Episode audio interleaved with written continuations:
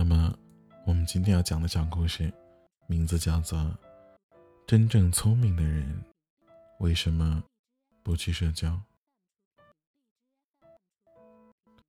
其实，在很多的时候，真正使我们劳累的，并不是工作本身，而是那种无效社交。那什么是无效社交呢？也许下面这个场景呢，就算是一个代表。你跑到一个聚会上，跟一群陌生的人嘘寒问暖，全程笑脸相迎，满屋子的客套话，互相絮絮叨叨，敬酒，扫微信，留电话号码。但是三天之后，彼此之间。完全记不清对方是谁了。仔细想一下，在这种时候，我们的时间和精力大部分都被这种无效社交给占用了。所谓人脉就是钱脉，是当今最大的谎言。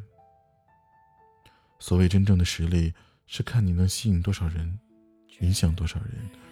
你自己没有实力，认识再牛的人也没有用。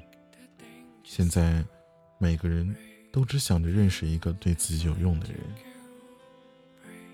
想想你，在成功人士面前自我介绍时，那种没有底气的样子，别人不会把你放在心上的。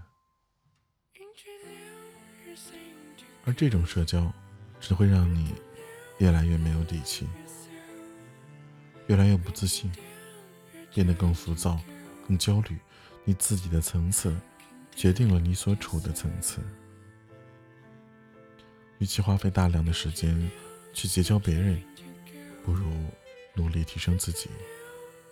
我们正在从外求变成内求，这外求讲的是求资源、求渠道、求人脉、求关系，而从头到脚，最后发现是竹篮打水一场空。而内求是将自己的精力。放在应该做的事儿上，将你的特长发挥至极致，自然就会有别人被你吸引过来，然后满足自己的需求。这就是求人不如求己的真正内涵了。有的时候，我们为了拓展所谓的人脉关系，在台面上忍气吞声，一味的去讨好和顺应。这样下来的结果呢，是把最好的脾气给了别人，把最坏的情绪留给了家人和父母。你得罪别人，会让自己失去了利益，所以我们不敢；而得罪亲人，他们却不会伤害你。这成本呢，接近于零，所以我们自己肆意妄为。可是，你的家人。最懂你生活上的艰辛，所以才忍你，让你纵了你蛮横不讲理和嚣张跋扈。人生有无数种失败，而最为悲情、最为苍凉的，就是这种。我们现在这个社会，只会越来越现实，谈感情太假了，不如直接谈利益。既然每个人。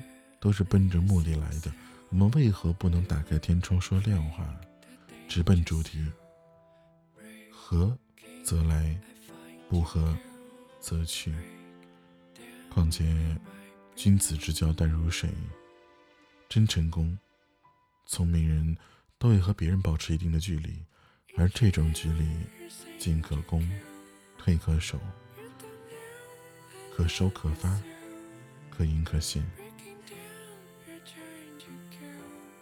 因为人性有这样一个弱点：当你在别人面前敞开一切的时候，他就会觉得你依赖无余，然后就会拿捏你，因为你的七寸已经袒露在那里了。这的确算是一种大忌。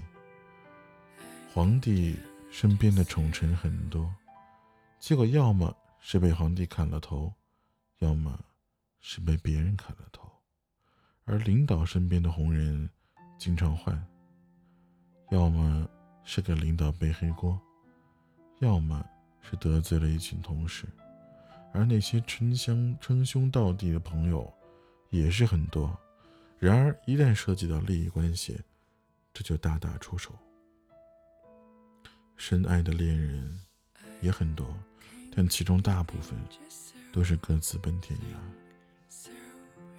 这世上所有的美感，其实是一种陌生感和遥远感，一览无余，只会徒生厌倦。所以，人间最美的距离，就是将能够着。却还没有够着的地方，所以未来社会是不需要这样的社交的。凡是存在距离的，那都是合理的。我们不需要刻意的去走近或者走开，只需要做好你自己。该走近的，早晚都会走近。未来最珍贵的东西是时间，切勿随便耽误别人的时间。也切勿随便浪费自己的时间，有点闲暇时间就不要去应酬了。多年不见，忽然联系，肯定是想用到你了，才想起你。事先没有预约，忽然请你吃饭，那只能说明这是某一个饭局啊，凑人数。所以切记，没有任何人值得你去应酬。有点时间啊。多多读书，多陪陪家人，使自己身心愉悦，生活丰富多彩，修身养性，岂不快哉？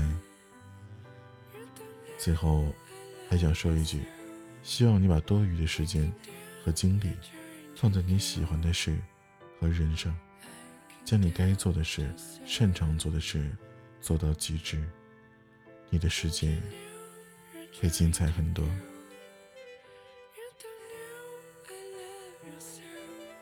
作者：水木然，畅销书《变革三部曲》，工业革、工业革命四点零，跨界战争和时代之巅，正在热销。